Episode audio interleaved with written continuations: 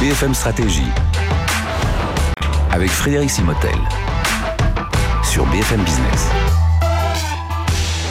Bienvenue dans cette émission BFM Stratégie. Alors aujourd'hui, on va parler d'un sujet qui vous intéresse certainement. Euh, c'est bah, l'avenir de la voiture, de la voiture électrique, la voiture moteur thermique. Et pour cela, on va parler avec un véritable expert du, domaine, Xavier Mosquet. Bonjour. Bonjour. Xavier, merci d'être avec nous. Vous êtes directeur associé senior au Boston Consulting Group à Détroit.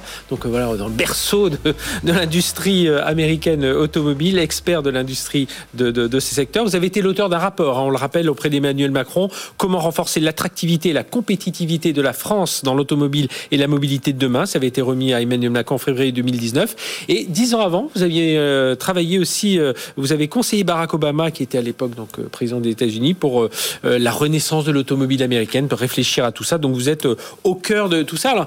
Tiens, pour en l'introduction, on est en période de, vacances, on prend tous sa voiture, enfin on est beaucoup à prendre nos, voitures et on se retrouve dans les embouteillages, se dit mais en 2030, toutes ces voitures autour de nous, elles vont pas devenir électriques?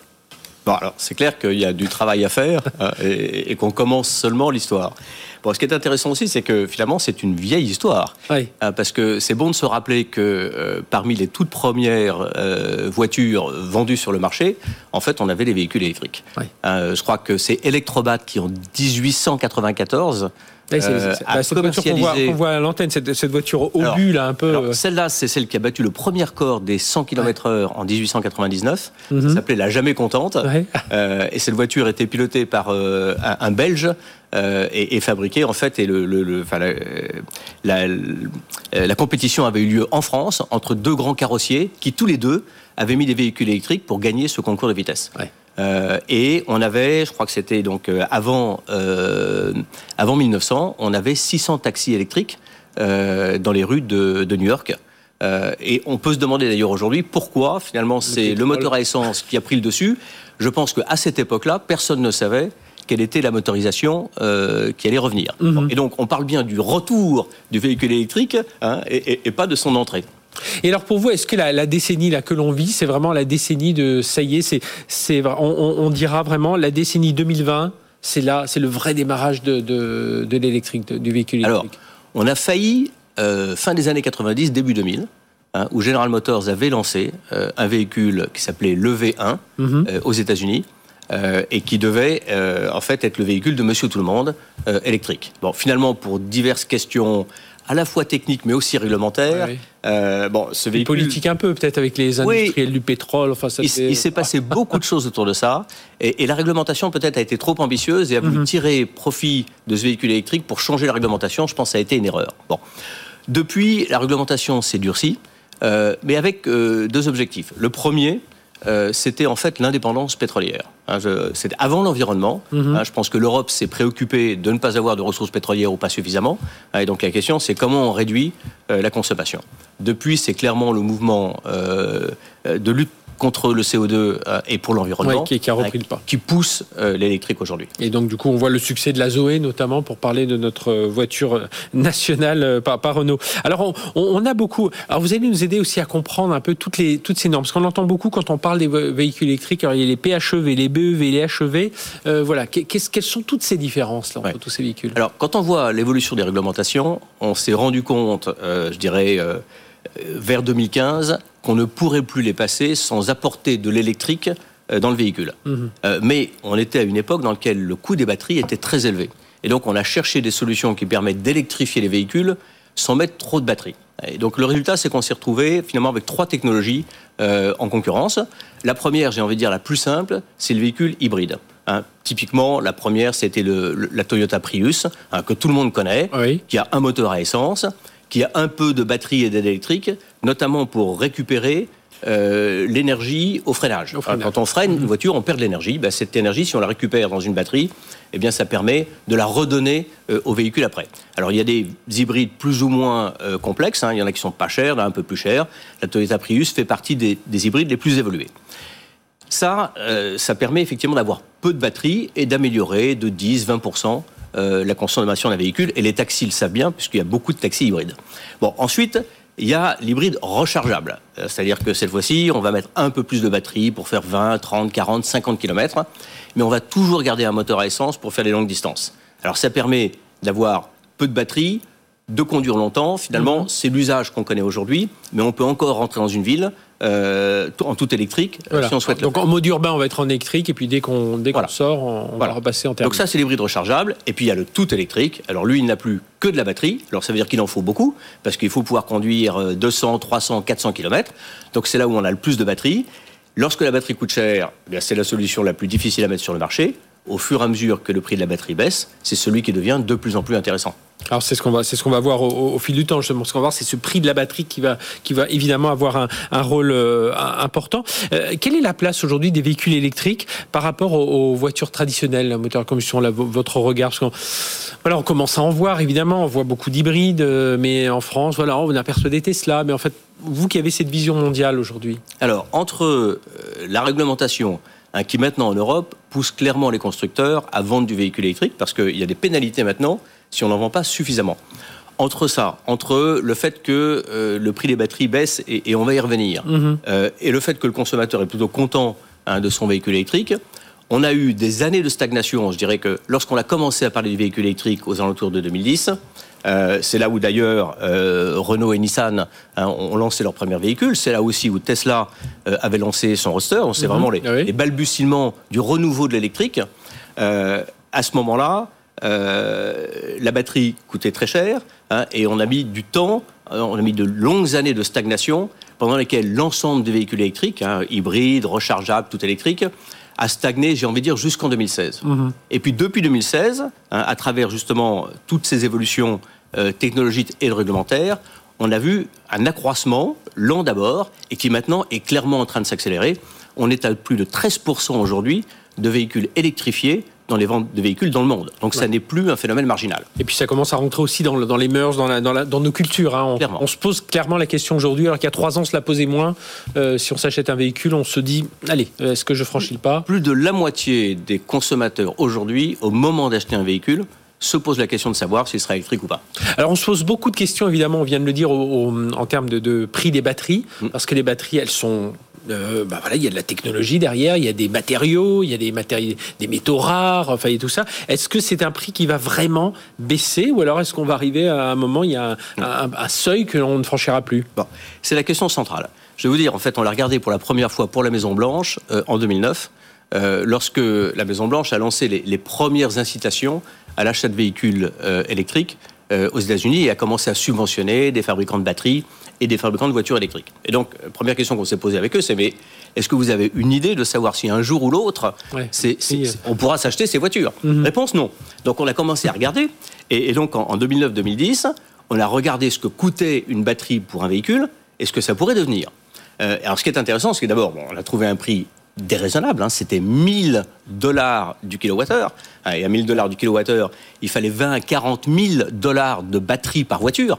Donc vous imaginez que Oui. enfin, il y avait plus de prix de batterie que de prix de voiture. Bon, donc on savait que le développement du marché serait lent. Par contre, ce qui a été très étonnant, c'est qu'on a fait une simulation à l'époque de tout ce qu'il y avait dans une batterie et de ce que ça pourrait devenir en termes de coût en 2020. Et en 2010, on a dit le prix d'une batterie passera de 1000 euh, en 2010 à environ 360. Vous voyez, c'était précis. Ah oui, ouais. 360 en 2020. Et l'énorme surprise, c'est que, un, bon, les prix ont réellement baissé, mais on n'était pas à 360. On était à peu près à 150. D'accord, Ah, c'est la donc, fameuse, fameuse courbe d'expérience dont on Voilà. parle souvent ici. C'est allé deux fois plus vite Ah oui. que ce qu'on pensait. Hein. Et, alors, est-ce que ça, euh, ces réductions de coûts, est-ce que c'est suffisant pour convaincre euh, les, les- les consommateurs que nous sommes et les entreprises aussi qui sont en train de changer leur flotte? Alors, certes, elles, elles sont aussi dans des démarches de développement durable, etc. Mais à quel moment, pour vous, il va vraiment y avoir ce- cette bascule vers le véhicule Alors, électrique? c'est presque suffisant. Première chose, c'est que on est arrivé effectivement à 145, 150 au lieu de 360. Ouais. Donc c'était moitié moins cher, bonne surprise. Mais en même temps, les voitures dont on parlait à l'époque étaient les voitures qui pouvaient faire à peu près 150 km. Oui, c'est le taux. Et en gros, on avait dit aux consommateurs, euh, je me souviens d'ailleurs que enfin, certains dirigeants euh, produisant ces véhicules avaient dit, aux- avaient dit, mais de toute façon, quand on regarde les consommateurs, les gens font en moyenne 100 km par jour, donc avec 150, on est tranquille. Le consommateur a dit, écoutez, désolé, mais ça ne me suffit pas. Hein, je- euh, vous ne pourrez pas m'attirer avec des voitures qui font 150 km. D'abord parce qu'il y a des jours où j'en fais un peu plus, et j'ai pas envie de m'inquiéter sur les derniers kilomètres, on parlait des retours de week-end.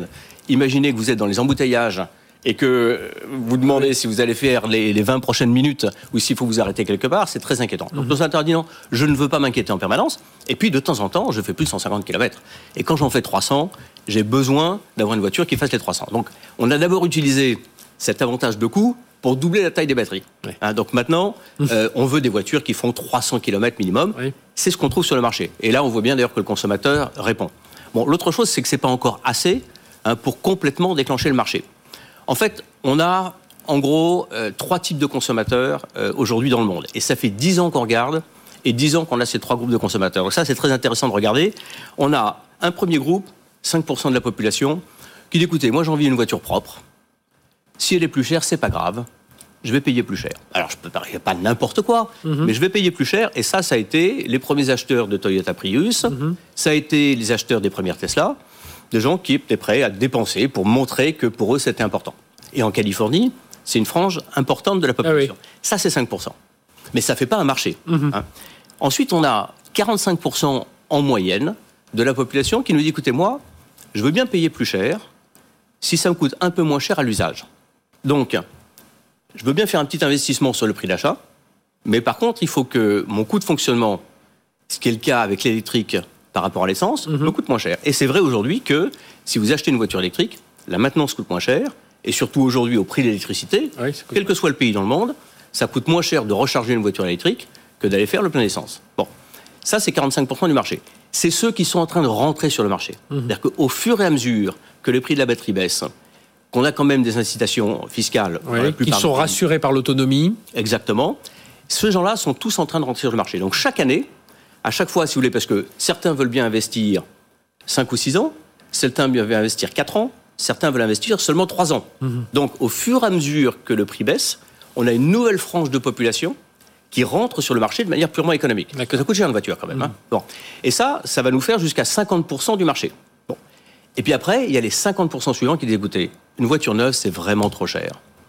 Je veux bien acheter une voiture électrique, mais il faudra qu'elle soit au même prix que la voiture à essence.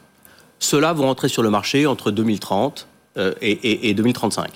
Mais la deuxième catégorie, les 45%, sont en train de rentrer. Et nous, on pense que vers entre 2022 et 2023, on aura parité de coût d'utilisation entre un véhicule électrique et un véhicule à essence, c'est-à-dire qu'on aura 50% du marché qui sera ouvert. Ça veut dire que d'ici là, le gouvernement doit maintenir toutes les incitations. Voilà, il faut pour, pour maintenir cette vitesse d'a- d'adoption? Oui, c'est très important et on l'a vu en Chine où le gouvernement avait en 2016 lancé un plan de trois ans avec des subventions. Quand les subventions sont arrivées au bout de trois ans à échéance euh, en 2019, le marché s'est effondré. En France, euh, l'administration et, et- et- et le président Macron avaient euh, en 2019 annoncé trois ans de soutien jusqu'au moment où effectivement le marché serait euh, naturellement euh, défendu. Hein, Et ça arrivera, je vous dis, entre 2022 et 2023. Jusque-là, on va pouvoir faire baisser éventuellement ces incitations, mais il faut conserver quelque chose pour que pour le consommateur, ce soit un achat facile. J'ai une question sur les, gens qui parient aussi beaucoup sur la, partie occasion. C'est euh, ma voiture, combien elle vaudra quand j'en ai terminé. Est-ce que ça, c'est juste une petite tranche des 50% ou c'est quand même une part importante? Alors, ça c'est important, et vous savez que, enfin, si, si je fais très simple, hein, le prix de revente est ce qui a tué le diesel en Europe. Ouais. Hein, C'est-à-dire que dès que les gens se sont rendus compte que la réglementation montait et que potentiellement avec un véhicule diesel vous pourriez plus rentrer dans une ville un jour ou l'autre, les prix ont commencé à baisser. Ce qui veut dire que pour un acheteur de véhicules diesel, le coût a monté. Et donc ça a arrêté le marché. Il se passera la même chose entre le véhicule électrique et le véhicule à essence. C'est-à-dire qu'il y a un moment auquel, si la menace est trop forte sur la durée de vie d'un véhicule à essence, les gens préféreront acheter un véhicule électrique qui se revend bien. Aujourd'hui, un véhicule électrique que vous avez acheté il y a 2-3 ans se revend très bien. Ah oui. Ah oui, et ça compte d'ailleurs. Enfin, si on regarde par exemple euh, aujourd'hui Tesla aux États-Unis, hein, qui a été des Mhm. premiers, eh bien, comme la valeur de revente est élevée, ça coûte pas si cher que ça d'acheter une Tesla, parce que ce que vous payez, c'est le différentiel entre le prix d'achat et le prix de revente. Le prix de revente est élevé, donc les leasing, hein, le- les Ah oui, locations à l'achat, Ah oui, sont- sont finalement pas si chères que ça. Mhm. Ah, donc ça, oui, ça va jouer. Ça joue pas encore, hein, mais dans 2-3 ans, ça va jouer. Alors Xavier Mosquet, il y a aussi une- on va regarder aussi la demande des consommateurs qui semblent donc s'orienter vers des véhicules électriques, à- des véhicules électriques avec euh, batterie. Est-ce que ça veut dire que des Tesla vont prendre la main? Enfin voilà, comment vous voyez ce marché là, ces, ces acteurs euh, Ça, c'est un phénomène euh, concurrentiel passionnant. C'est que tant qu'on pense qu'on est dans un marché de niche, bah, on laisse les autres travailler. Et, je dois dire que, honnêtement, enfin, un Tesla, comme d'autres, hein, je veux dire, enfin, limite, Renault et, Nissan avaient aussi fait partie des pionniers. mais quelque part, les autres les ont regardés en disant, bah, écoutez, amusez-vous bien. Et c'est vrai que pendant des années, ils ont eu un peu tort, parce que euh, pendant 7-8 ans, c'était trop cher hein, pour attirer le, consommateur moyen. Mais maintenant qu'il est clair qu'on va pouvoir s'offrir bientôt un véhicule électrique au même prix qu'un véhicule à essence, il est clair que le marché va se développer indépendamment des incitations fiscales, et j'ai presque envie de dire indépendamment de la réglementation. Donc le marché est là. Ce qui veut dire qu'aucun constructeur n'a le choix. Mmh. Le constructeur qui aujourd'hui ne prendrait pas euh, la marche de l'électrique serait condamné dans 5 ou 10 ans. Mais alors, est-ce que ça veut dire que les constructeurs, ils doivent aussi prendre euh, bah, carrément se dire, euh, allez, dans 2 ans, 3 ans, on arrête de, construire du, thermique? Ben, Si vous voulez, on n'en est pas encore tout à fait là, hein, parce que la réglementation notamment permet de continuer à vendre une part, hein, il, faut, il faut un équilibre mhm. entre véhicules électriques et véhicules thermiques. Mais si votre équilibre est bon, la réglementation vous dit, vous pouvez continuer à vendre les deux. En plus, il y a des gens, si vous voulez, qui vont euh, continuer à faire des longues distances, par exemple. Hein, j'imagine euh, un représentant de commerce qui fait des longues distances, qui n'a pas forcément une demi-heure pour s'arrêter au milieu. pour lui, il est logique, tant qu'il y a des véhicules thermiques, il est logique pour lui euh, d'acheter un véhicule thermique. Donc, et, j'ai envie de dire aussi des gens qui rouleraient très peu. Même les utilitaires, les, camions. Alors, les utilitaires, mais ça, on y reviendra. parce qu'il y, a, un vrai, choix électrique sur l'utilitaire. Mm. Mais, je sais pas, j'imagine que si vous, fassiez, si vous faisiez 4 ou 5 000 km par an, bah, je veux dire, vous, vous consommez pas beaucoup, vous polluez pas beaucoup non plus. Hein, et donc, peut-être que le véhicule thermique est intéressant. Donc, on peut encore en garder, hein, mais par contre, pour la majorité euh, des utilisateurs, je pense que l'électrique s'imposera. Alors, il y a une petite euh, musique qui commence à tourner aussi là, parce qu'on on voit que certains veulent prolonger un peu la vie des, moteurs euh, thermiques et donc disent, mais vous savez, finalement, les moteurs, les, enfin les, véhicules électriques, c'est pas si vertueux que ça en développement durable. Alors, voilà, qu'est-ce que, qu'est-ce que vous, comment vous analysez tout ça, Xavier Mosquet? Ça, c'est un gros débat et c'est un débat fondamental. C'est-à-dire que il n'est pas question de pousser le véhicule électrique si effectivement il n'est pas vertueux. Alors, enfin, on perd du temps parce que c'est quand même un très gros investissement mmh. hein, pour tout le monde. Euh, pour le consommateur qui finalement quand même, dans un premier temps, paye le surcoût, que ce soit à travers les impôts ou autre chose, mais on est bien obligé de payer le surcoût. Pour les constructeurs qui investissent des dizaines de milliards de dollars, et puis, les équipementiers qui sont derrière. Et puis les hein, infrastructures. Hein, voilà, exactement. L'infrastructure que, en moyenne, le gouvernement euh, finance. Donc, donc il y a un gros investissement. Donc il ne faut le faire que si effectivement, au bout du compte, ça aide la planète. Mhm. Alors, on, a fait les calculs euh, et on a comparé, euh, la, la, consommation de CO2, disons, ou la production de CO2 d'un véhicule à essence euh, avec des véhicules électriques. Alors, ce qu'il faut savoir quand même, c'est que pour produire un véhicule électrique, on consomme plus de CO2 qu'avec un véhicule à essence. Hein, c'est pour ça que je dis que si votre véhicule fait 2000 km par an, c'est pas la peine de mettre des batteries. Continuez avec de l'essence. Par contre, si vous faites 10 000 km par an, alors il va falloir commencer à mettre de l'électrique. Et en fait, ce qui se passe, c'est que dans les pays où le mix énergétique, parce que plus l'électricité est propre, et plus c'est intéressant d'avoir un véhicule électrique, parce que vous consommez plus d'électricité pour le produire, mais après, pendant sa durée de vie, vous économisez du CO2. Dans les pays les moins bien placés comme la Chine aujourd'hui, on peut dire que aujourd'hui, le véhicule électrique consomme un peu plus au total de CO2 qu'un véhicule à essence, mais dans 10 ans, on sera à parité.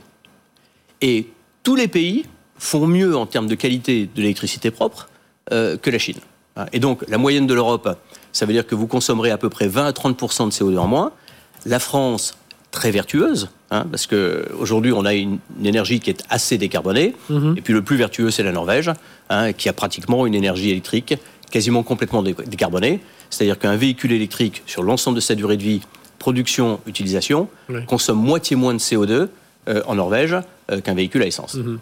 Euh, donc, à long terme, c'est une bonne formule. Oui, oui. Et, parce qu'on entend beaucoup de choses, hein, surtout la consommation d'eau aussi dans la construction des batteries, tout ça. il, y a, beaucoup de choses autour de ça. Alors comment les progrès récents vont-ils impacter justement le, marché des batteries puis la, la concurrence aujourd'hui? Alors, le marché de la batterie est en train de changer complètement. Euh, si, on fait un peu d'histoire sur les débuts de l'automobile, ben, on se rend compte qu'il y avait trois métiers. À l'émergence, il y avait des gens qui fabriquaient les carrosseries, des gens qui fabriquaient les châssis et des gens qui fabriquaient les moteurs. Mais comme personne n'était assez gros, les gens se spécialisaient, mhm. s'achetaient les pièces les uns les autres et fabriquaient les voitures. c'est récent de voir, on parlait de la, jamais contente. Ça a été un véhicule électrique parce que c'est un carrossier qu'il a conçu. donc, euh, il a pris le moteur le plus simple possible. Hein, des batteries, trois moteurs électriques qu'il a achetés. Euh, et c'est comme ça que ça a continué. Et puis au fur et à mesure que la taille a monté, que le marché s'est accru, eh bien, l'interface entre ces trois composants devenait beaucoup plus importante dans la compétitivité. Et donc, ils se sont rachetés les uns les autres. Et aujourd'hui, il n'y a pas un seul fabricant de moteurs à essence qui ne soit pas un constructeur automobile. Mhm. Il y a très peu de marchés ouverts euh, parce qu'en fait, ils ont tout racheté. Dans la batterie, on assiste à un phénomène intéressant. C'est que quand on a commencé les véhicules électriques 2009-2010, les vrais producteurs de batteries étaient les gens qui, qui vendaient euh, à des euh, gens qui fabriquaient de l'électronique grand public, qui fabriquaient des ordinateurs, qui fabriquaient des téléphones. C'est eux qui détenaient la compétence. Et 90% du marché venait de l'électronique grand public.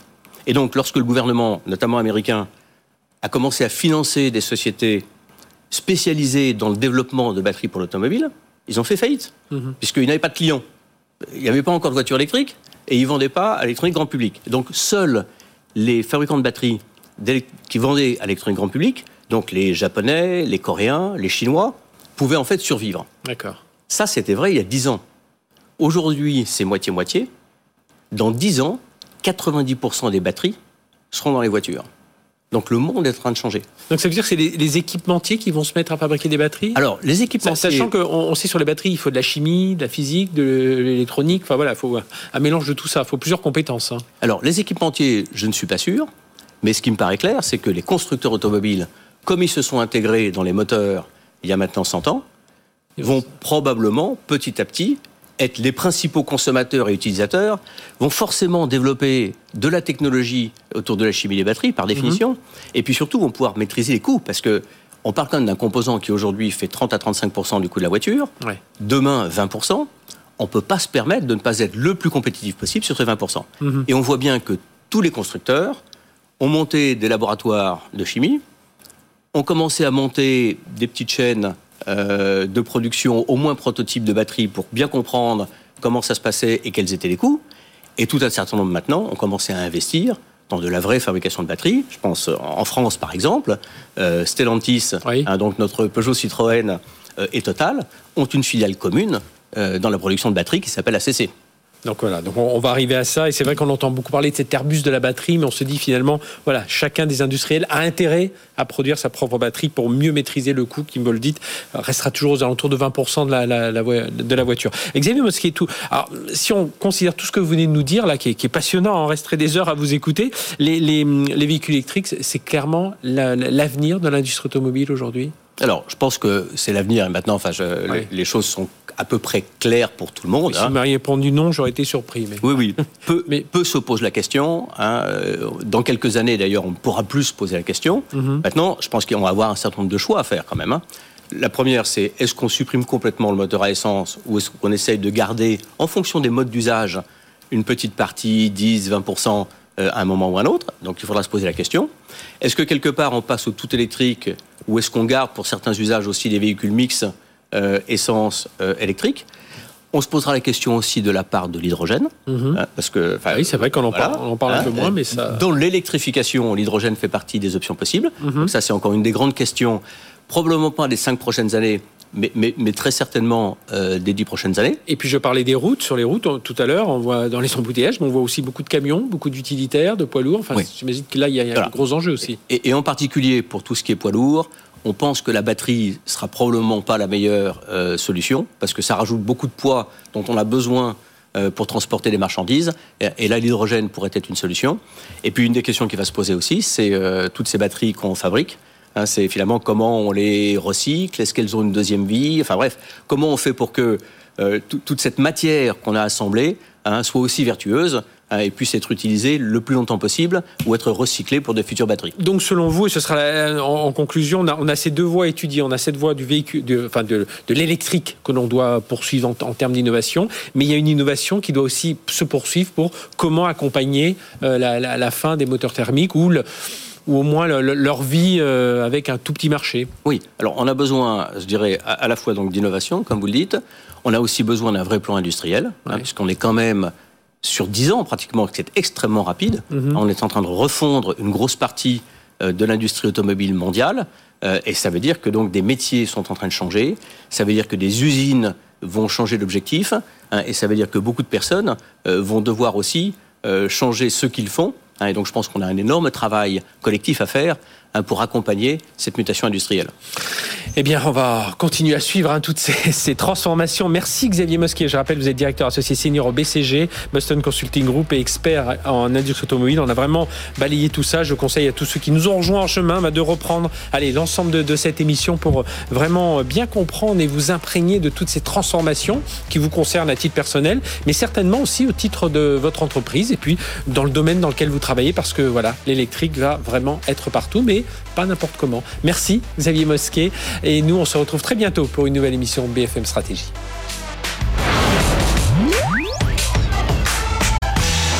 BFM Stratégie sur BFM Business.